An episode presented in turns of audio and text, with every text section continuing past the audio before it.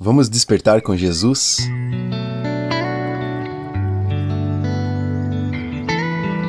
Iniciamos hoje um período de sete dias de jejum, oração e consagração pessoal.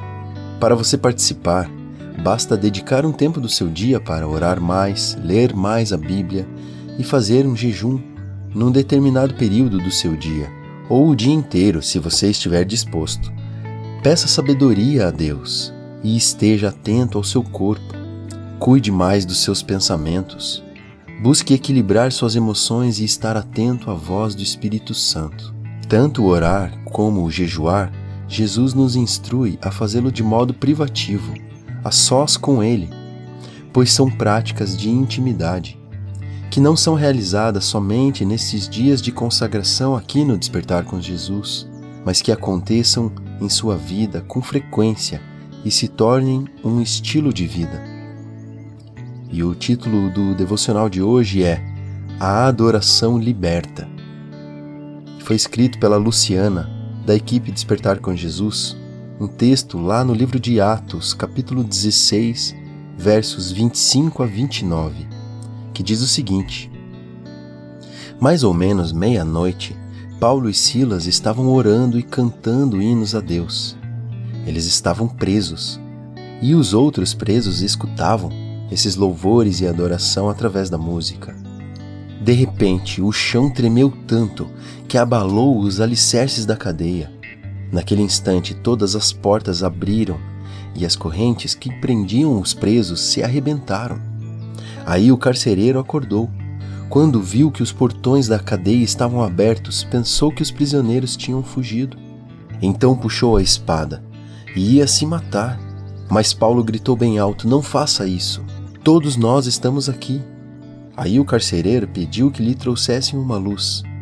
Entrou depressa na cela e se ajoelhou, tremendo, aos pés de Paulo e Silas. Esses dois homens de Deus, Paulo e Silas, tiveram uma reação de adorar e louvar acima dessa situação, sem questionar o fato de estarem corretos e ainda assim estarem presos. Estavam unidos no mesmo espírito. Mas perceba que eles não oraram e adoraram para serem libertos, mas sim porque o coração deles estava repleto desse hábito, dessa certeza.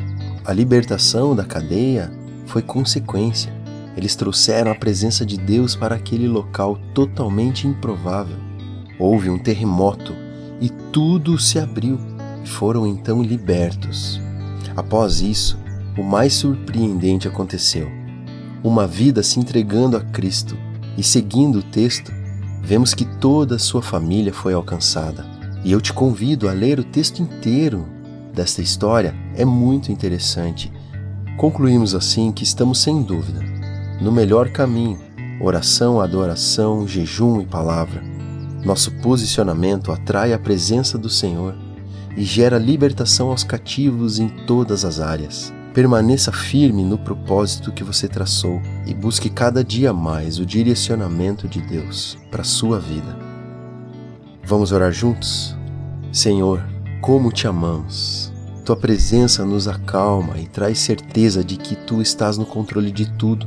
Obrigado, Senhor, pelas estratégias que se revelam dia após dia. Que não somente nós sejamos libertos, transformados, mas também os que estão ao nosso lado, que tenhamos resposta de poder e impacto no mundo natural, que seja feita na terra assim como no céu. Traz cura, mudanças, milagres, transformações reais de vidas. Agradecemos pelo teu agir, mesmo que ainda não estejamos vendo. Em nome de Jesus que oramos. Amém. Os sinais da volta de Jesus estão cada dia mais evidentes. Desperte, Jesus está voltando.